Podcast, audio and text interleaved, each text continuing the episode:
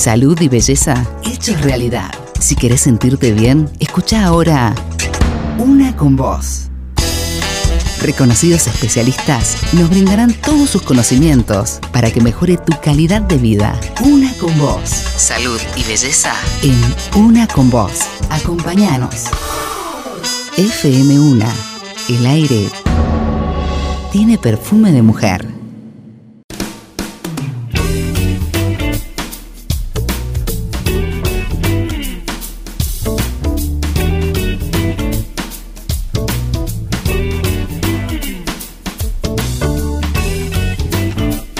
Bienvenidos, ¿cómo están? Nuevamente aquí comenzando una con vos y disfrutando de transitar esta hora juntos, eh, a donde te encuentre, tal vez regresando a tu hogar, eh, continuando con algunas horas de trabajo. Bueno, nosotros aquí dispuestos a acompañarte desde la 96.1 FM1. También podés encontrarnos en fm1.com.ar desde cualquier dispositivo móvil y también te saludamos si estás conectado a través del canal 906 de Super canal digital. Buenas tardes, buenas noches para todos.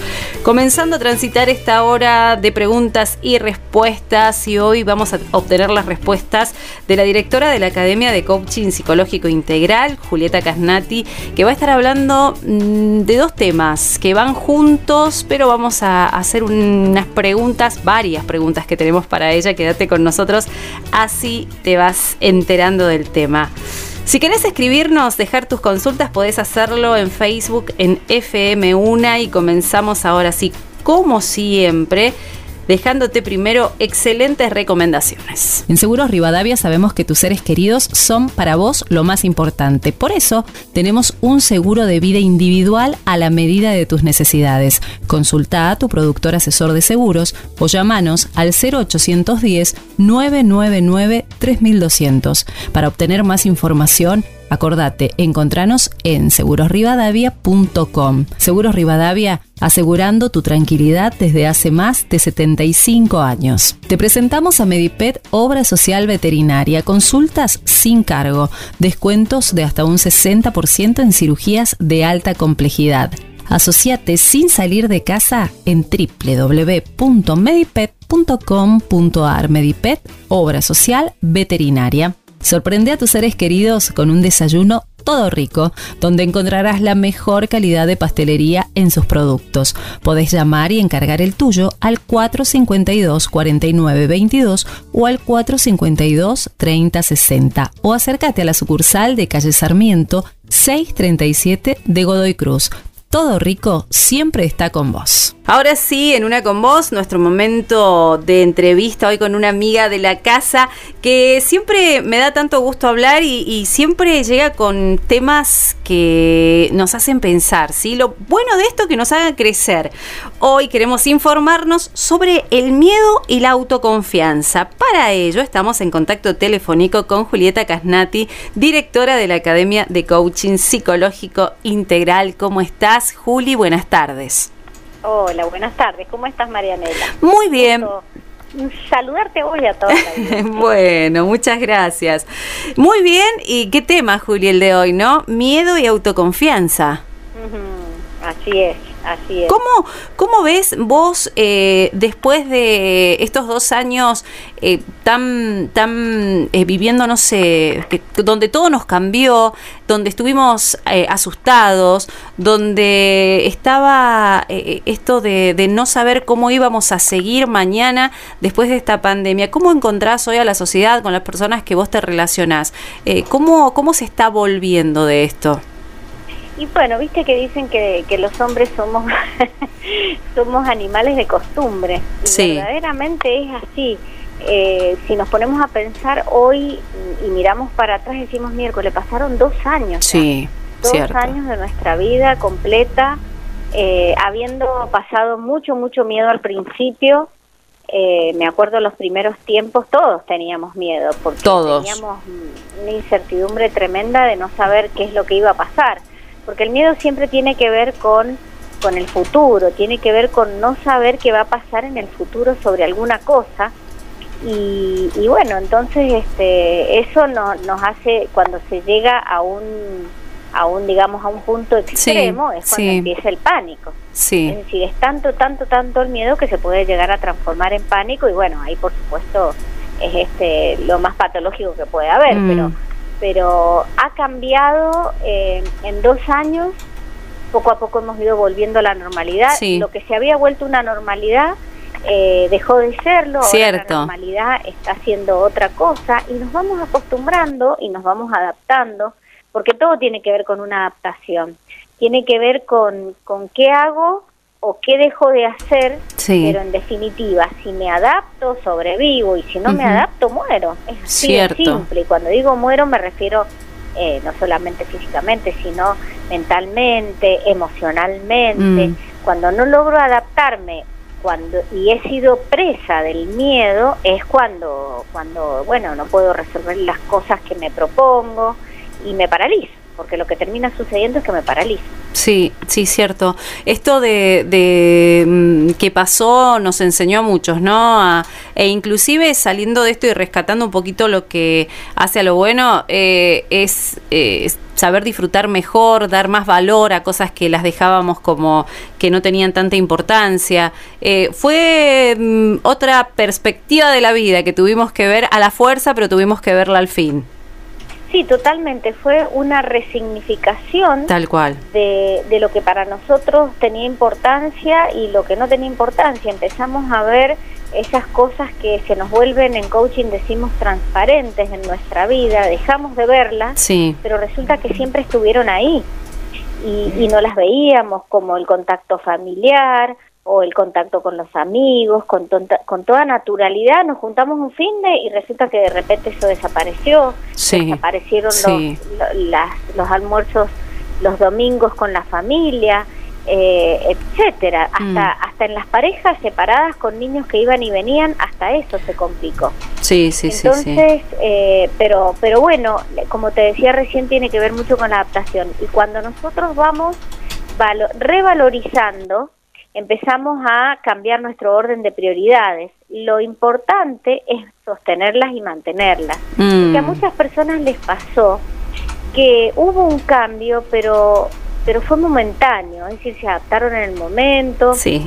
dijeron no, no, realmente lo importante eh, son los amigos, es las familias, el compartir con hijos, eh, disfrutar con la naturaleza, etcétera. Y poco a poco vamos volviendo a la normalidad de siempre y como somos animales de costumbres volvemos otra vez a caer en esa transparencia, a otra vez dejar de valorar las cosas que son importantes. Entonces acá el desafío que tenemos como seres humanos es no olvidarnos de eso y seguir sosteniendo esas prioridades que en definitiva eh, son las importantes, que es el contacto humano, el contacto con los seres queridos, y, bueno, y de esa manera es cuando, cuando las cosas tienen sentido. Seguro. Cuando realmente miramos para atrás y, decimos tuvo sentido que pasara eso, porque aprendí, porque se modificaron mis prioridades, porque revaloricé un montón de cosas que antes no las valorizaba. Mm.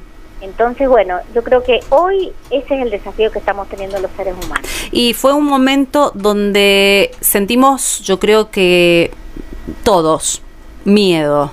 ¿Qué podés, antes de irnos a la primera pausa para quedarnos con esta definición, qué es el miedo? ¿Qué podés decirnos del miedo, Juli?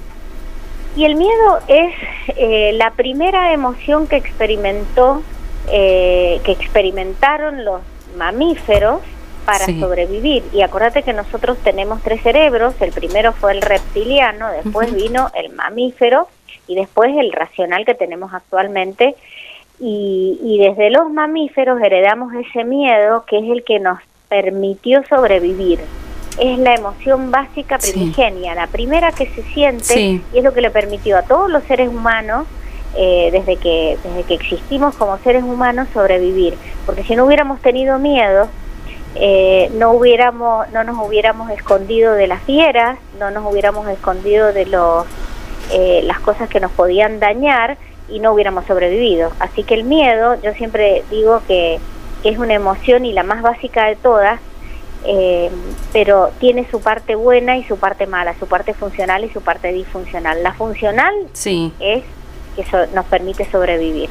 Bien. Si querés después de la pausa te cuento. Sí, por favor, porque se pone cada vez más interesante el tema y recién comienza. Viste que siempre te digo, se va volando el tiempo así. Eh, vamos a hacer la primera pausa en una con vos y te invitamos a que te quedes con nosotros hoy hablando con Juli Casnati del miedo, de esto que puede apoderarse de nosotros y también conociendo la autoconfianza. ¿De qué trata? Quédate con nosotros, ya volvemos.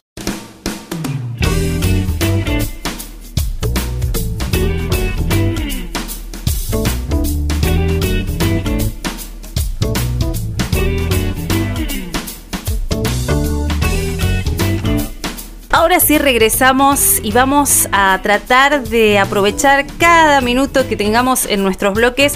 Quedamos en el miedo, Juli. ¿Cómo, cómo repercute en nosotros y estas dos diferencias que marcabas?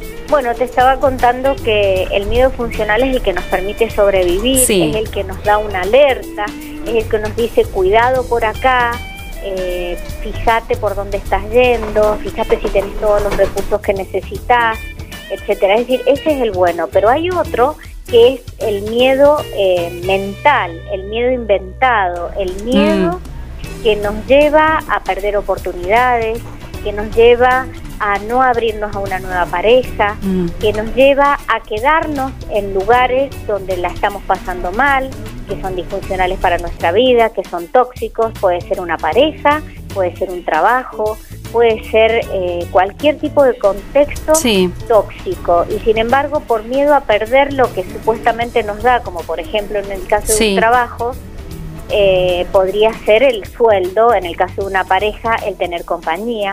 Hay muchas personas que con tal de no estar solos se quedan al lado de una persona que es absolutamente disfuncional para su vida.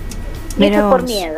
Mira vos. Entonces, ese miedo es, eh, es un miedo que obviamente termina siendo disfuncional para la vida, pero si nos ponemos a, pensar un poquito más profundo, y ahí ya nos metemos de lleno en lo que hacemos en el coaching, es entender que las emociones son testigos de cómo estamos pensando. Entonces, cuando vamos un pasito más atrás de estar sintiendo ese miedo, es cuando empezamos a observar lo que nos estamos contando de eso que pasa. Y ahí es donde nosotros en el coaching entrenamos muchísimo la parte lingüística para distinguir si verdaderamente esos juicios que estamos haciendo en relación a lo que estamos viviendo tienen algún fundamento o es simplemente una cosa que yo saco una generalización de un episodio, de una experiencia que tuve anteriormente y eh, saco conclusiones erróneas que no tienen nada que ver y están absolutamente distorsionadas y son las que me llevan a tener miedo. Eso es lo que nosotros hacemos con nuestros clientes. Cuando llega una persona con mucho miedo, por ejemplo, para empezar un proyecto o para abordar una pareja eh, o para cambiar de residencia o para cualquier tipo de cosa que hacia adelante no se esté animando a hacer por miedo, empezamos a como si fuera una eh, como si fuera una malla tejida que la vamos destejiendo poquito a poquito y vamos observando qué se está contando realmente la persona de la situación y qué tan real es. Porque vos sabés que el inconsciente no distingue lo real de lo imaginario. Entonces nos hacemos unos cuentos y unas historias, unas cosas fantasmagóricas que muchísimas veces no tienen nada que ver con la realidad. Algunas veces sí, ¿no? Pero justamente ahí está el hecho de, de dilucidar qué hay detrás de ese miedo. Esa es una pregunta que en coaching nosotros hablamos mucho de las preguntas poderosas, ¿no? Sí. Entonces una de las preguntas que a mí más me gusta hacer es ¿y qué hay detrás de ese miedo? Bien. Entonces cuando vos te haces esa pregunta, eh, empezás a, a, descubrir, como bien lo indica la palabra, es eh, eh, sacar lo que está impidiendo ver entonces, eh, de esa manera la persona empieza a darse cuenta si verdaderamente lo que se cuenta tiene asidero o no lo tiene. Esa es una de las cosas más bonitas que se hacen en el coaching, es decir, disolver eh, pensamientos que no son verdad y que te están llevando al miedo. Mm. Y eso lo hacemos a través de un montón de, de, técnicas que aprendemos, principalmente, además de técnicas, competencias que desarrollamos, para poder escuchar, ¿sabes qué, Marianela? No solamente lo que nos está diciendo nuestro cliente, sino lo que no está diciendo. Claro. Es decir, lo que está detrás de su discurso.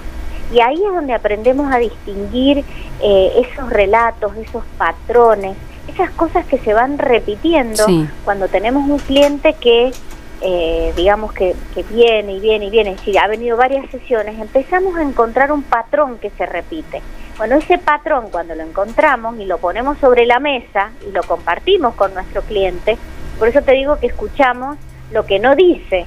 Ese tipo de cosas son las que traen conciencia a la persona y entonces puede correrse de todo ese pensamiento y mm. al correrse de ese pensamiento va a dejar de generar miedo. Ahora, si vamos a... Mm, estuvimos comenzando hablando de lo que fue pandemia y que despertó en todos miedo e incertidumbre. Eh, ¿Solamente es una emoción negativa el miedo? Eh, como te decía, en muchos casos es funcional. Primero que nosotros no hablamos de negativa y positiva. Bien. Sino de si es funcional para tu vida o no es funcional. Por ejemplo, si vos estás eh, en un lugar oscuro y, te, y te, escondes porque tenés miedo, está bien eso, porque significa que te estás protegiendo, ¿entendés? es, un miedo funcional ese, un miedo que te va a preservar la vida, que te va a cuidar. Pero hay otros miedos que son los creados por nuestra mente. Por eso, en ese caso, el miedo empieza a ser disfuncional para mi vida porque empiezo, por ejemplo, suponete que yo quiero hacer un, un proyecto, ¿no? Sí. Y empiezo a pensarlo, a idearlo y después me empiezo a decir, no, bueno, pero pero no tengo todo el dinero suficiente. Y la verdad que no tengo las capacidades para hacerlo. Sí. Y, y no no no, ¿para qué para qué voy a hacerlo si seguro me sale mal? Entonces ahí todos esos pensamientos te van a llevar a que desde ese miedo te paralices y no avances en tus proyectos, ni en ese ni en ninguno. Entonces, en ese caso está siendo disfuncional para tu vida. Por eso te digo que las emociones, a mí me encanta decir esto, las emociones no son ni buenas ni malas, son, existen para que nosotros nos podamos observar lo que estamos pensando, lo que nos estamos contando. Entonces, en definitiva, si llegamos a desarrollar esa habilidad, esa capacidad de descubrir qué pensamiento hay detrás de la emoción que estoy experimentando, es maravilloso porque puedo empezar a destrabar todo ese pensamiento, romperlo y de ese lado desaparece la emoción. Qué bueno esto, qué, qué bueno es saberlo, positivo, negativo y vamos pesándolo y separándolo y la verdad que no. Qué, qué, qué bueno esto que decís. Tal cual. Tal cual porque, porque en general vos sabés que se ha hablado mucho de las emociones positivas y negativas.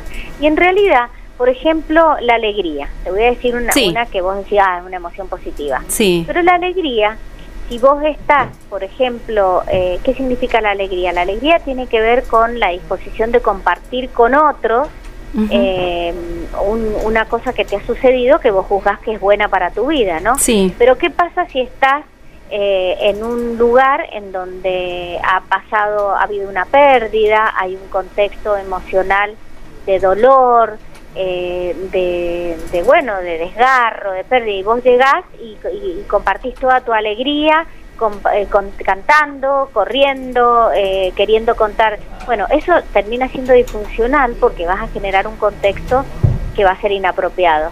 Pero bueno, todo tiene que ver con la prudencia, tiene que ver con el entrenamiento que vas teniendo y vas dándote cuenta. Vos dirás, bueno, pero si, si el lugar o el momento no está siendo bueno y vos traes un poco de alegría, está bueno. Pero todo tiene un límite y todo tiene que ver con la prudencia y con el sentido de oportunidad. ¿En qué momento es funcional llevar alegría y en qué momento la otra persona necesita otra cosa? Bien, bien, clarísimo. A veces una persona solamente necesita que la escuches y desde ese lugar puede salir de una emoción que está para, para esa persona siendo disfuncional, como por ejemplo la tristeza. Entonces vos llevas un poco de alegría y entonces la persona se corre un poquito de ahí. Pero no hay como términos absolutos en esto. Hay que caso por caso ir observando qué es lo que necesita la persona y cómo está haciendo la emoción para esa persona en ese momento y desde ahí diremos si es funcional o disfuncional. No Perfecto. que siempre sea eh, positivo o negativo en emoción, ¿entendés? Por eso sí, totalmente. nos gusta hablar de positivo y negativo. Bien, bien. Vamos a quedar acá y vamos a ir a una pausa más y, vamos a, continuar. Eh, ¿Sabés que me queda, me, viene a la memoria cuando te escucho hablar de esto, de esta película infantil que, que tanto nos enseñó de estos sentimientos, cuando pensábamos que eran buenos o malos y no, todos servían para formarnos. Y, Exactamente. Y escucharte me, me recordó mucho, mucho a esa parte, pero... Intensa Tal cual, esa película, intensamente. Vamos a la pausa y volvemos y continuamos charlando hoy con Juli, miedo, autoconfianza, ya venimos.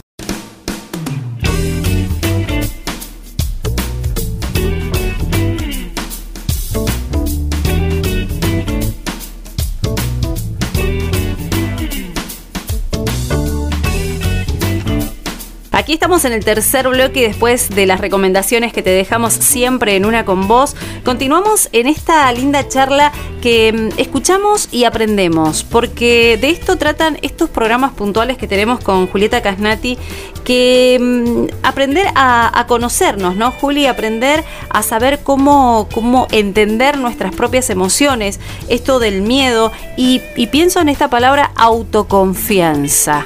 ¿Cómo se puede definir esto en una persona? Porque a veces dicen, no, no, yo no tengo, yo sí, mm, yo todavía no lo encuentro. ¿Cómo lo podemos definir en una persona? Mira, la palabra eh, autoconfianza eh, claramente tiene dos partes, ¿no? Una es auto, que significa a mí misma, y la otra es confianza. Y la palabra confianza a la, a la vez también está formada por dos, que es con y fe. Entonces, eso significa tener fe. ¿Y qué significa tener fe, en este caso, auto, en uno mismo? Significa creer en nosotros. Tener fe es creer en nosotros. Y ahí se abre todo un mundo en el coaching que es el mundo de las creencias. Bien. Cuando yo digo creo en mí, está bien. ¿Qué significa creer en mí? Porque creencias tenemos todos. Sí pero cuando yo digo creo que no soy capaz de elaborar un proyecto, por decir, también estoy creyendo algo de mí.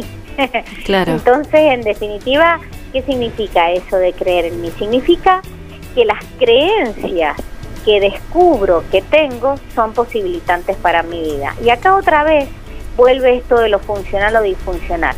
Hay veces que eh, las creencias en sí mismas sirven y otras veces no. Entonces tenemos que ir detectando, descubriendo. Ah, vos usaste la palabra conociéndonos y verdaderamente el conocernos, como decía Sócrates, conócete a ti mismo, es lo que va a hacer que descubras realmente qué cosas tenés que eliminar de tu vida, qué cosas tenés que transformar de tu vida, qué cosas tenés que crear en tu vida. Porque todo eso es lo que siempre volvemos a lo mismo, ¿viste? Es, el observar nuestro pensamiento, sí. qué creencias estamos teniendo y según esas creencias van a ser los juicios que voy a hacer sobre mí.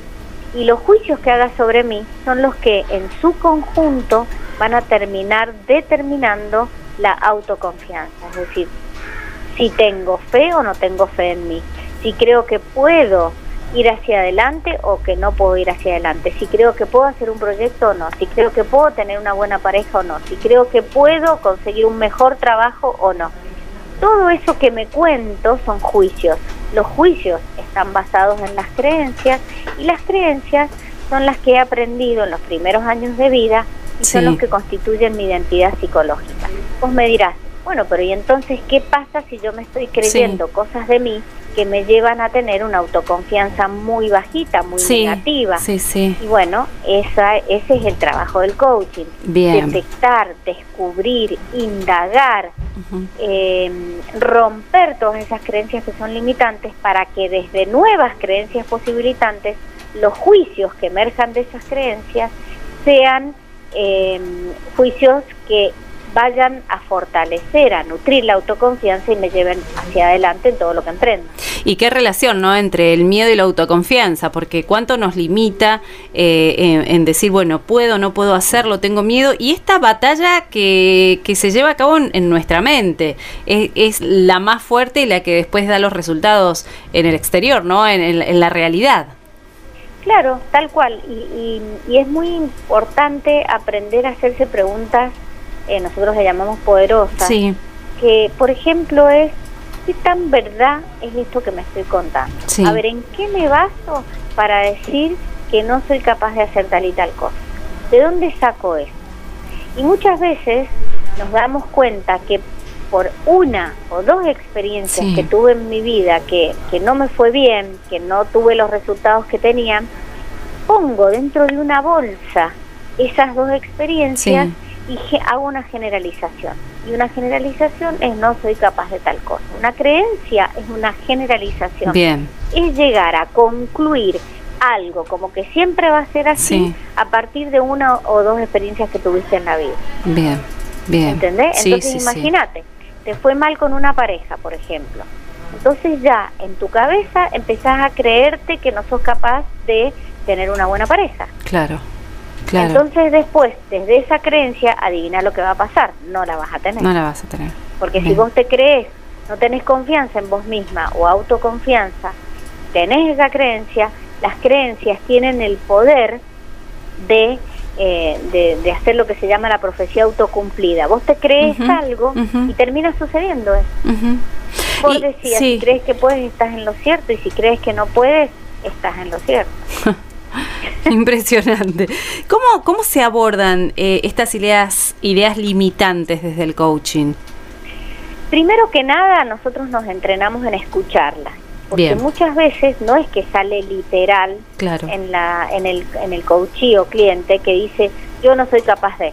Hay veces que sí, que sale literal y es fácil detectarla. Bien. Pero justamente ahí está la experticia que nosotros entrenamos eh, como coaches para adquirir competencias. La principal eh, tiene que ver con la presencia. Cuando vos estás realmente presente con tu cliente, es cuando vas a poder escuchar lo que eso que yo te decía más temprano que es lo que no dice y desde eso que no dice, que escucho que no dice, voy a poder hacer preguntas para hacer emerger eso que está en su inconsciente, eso que está guardadito desde sus primeros años de vida y que desde hasta que no lo ve Marianela no lo puede transformar.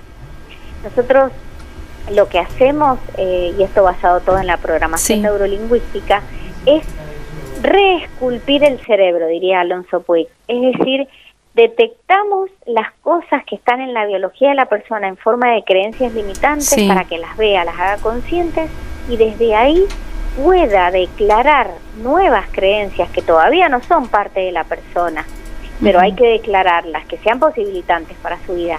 ¿Y qué hace con eso?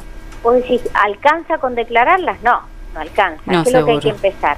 hacer, hay que ir a la acción, a la acción, a la acción, a la acción, a la acción, aunque no te lo creas, hacerlo, hacerlo, hacerlo, hacerlo, hasta que te empiece a salir bien y cuando te empieza a salir bien, seguir repitiendo la experiencia hasta que de un momento para otro, Maslow explica de la manera en que nosotros aprendemos, termina siendo una competencia inconsciente y lo adquirís a tu vida. Entonces la otra, que era limitante y que estaba operando en tu conducta, empieza a disminuirse, a mitigarse, a empequeñecerse y la otra nueva, a través de la acción repetida, se empieza a fortalecer.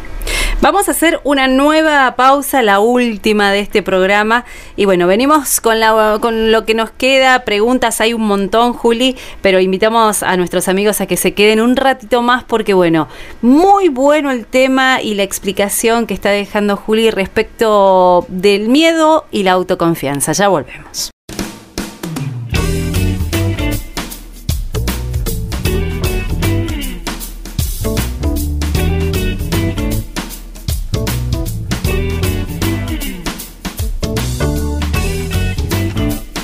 Último bloque del día, Julieta Casnati trayendo respuesta a estas dos palabras que, eh, bueno, bien claro quedó el bloque anterior. Comienzan en nuestra mente y ahí es eh, el, el, resolverlo para poder llevarlo a la práctica. Pero es necesario llevarlo a la práctica, no basta solo con que quede ahí en pensamiento, Juli. Totalmente. Y vos sabés que mientras estabas diciendo eso se me vino el caso que, que que lo observamos muchísimo nosotros en las empresas donde trabajamos, en los equipos de trabajo. Viste que en todas las empresas hay equipos de trabajo en todos lados. Sí.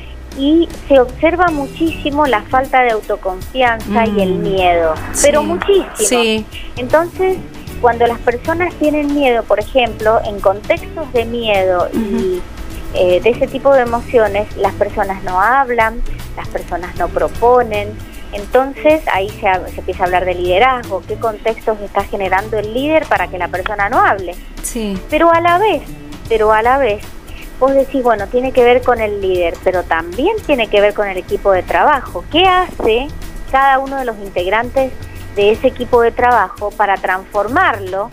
Porque el liderazgo no solamente viene del líder del equipo, el liderazgo también puede emerger de cada uno de los integrantes del equipo.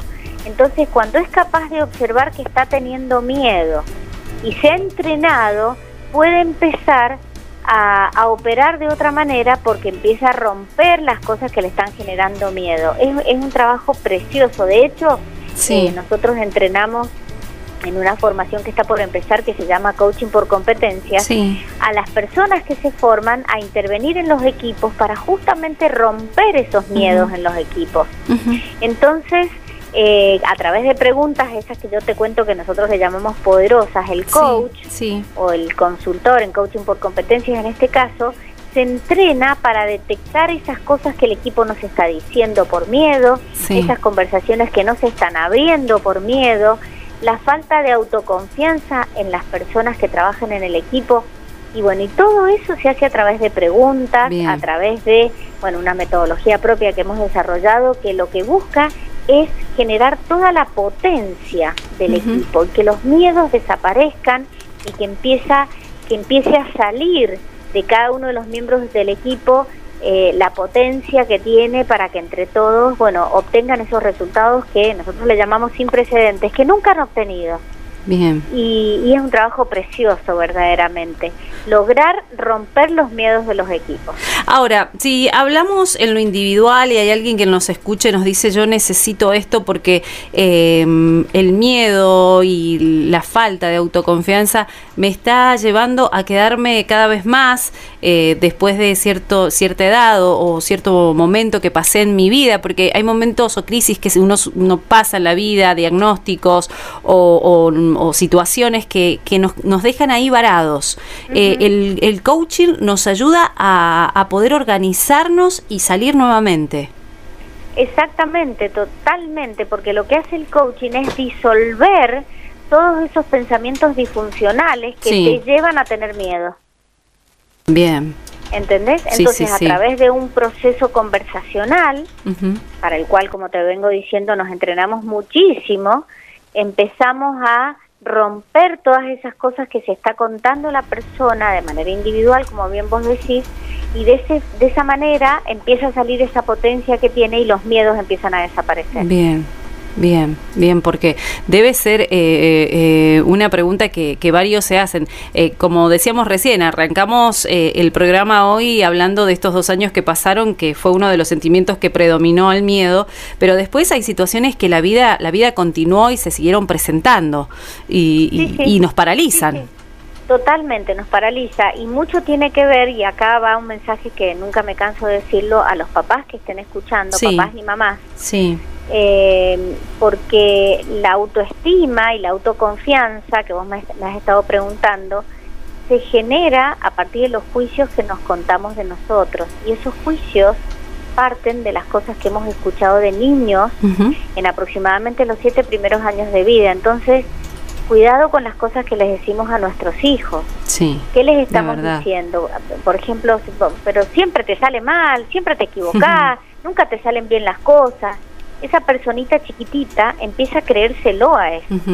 Y eso es lo que después a la larga deja secuelas y las personas tienen miedo, tienen baja confianza, autoconfianza. Entonces, eh, observar y ser conscientes, nosotros en coaching hablamos mucho de la palabra conciencia, ser conscientes de que las palabras tienen un impacto en los niños y van a generar su identidad psicológica.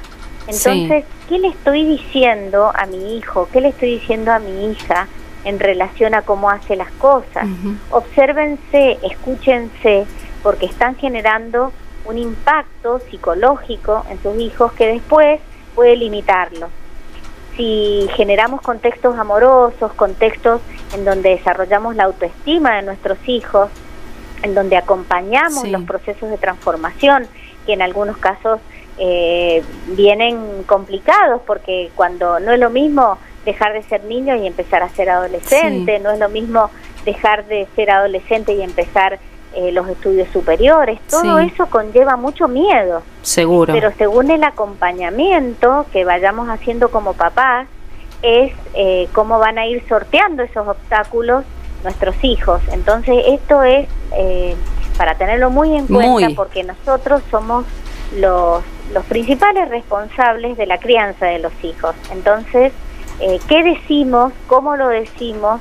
Porque eso tiene un impacto. Qué excelente lo que acotas. Me encantó eh, este, este paréntesis porque la verdad que como padres y con nuestros, nuestros miedos personales, cómo vamos impactando en la formación de los chicos. Eh, me encantó esto que agregaste, Juli. Bueno. Eh, eh, y, bueno, y llegamos al final otra vez, no sé en qué momento. y el consejo tuyo para los que quieran sumarse, quieran animarse o estén ahí pensándolo para poder eh, comunicarse con ustedes y, romper con estos miedos y poder llegar a esa meta que la miran parece que cada vez mm, desde más lejos. Mira, eh, muchísima gente viene a estudiar con nosotros por desarrollo personal. Qué bueno. Primero lo hacen nada más que por eso y después descubren que pueden ayudar a otros, pero primero lo hacen por ellos.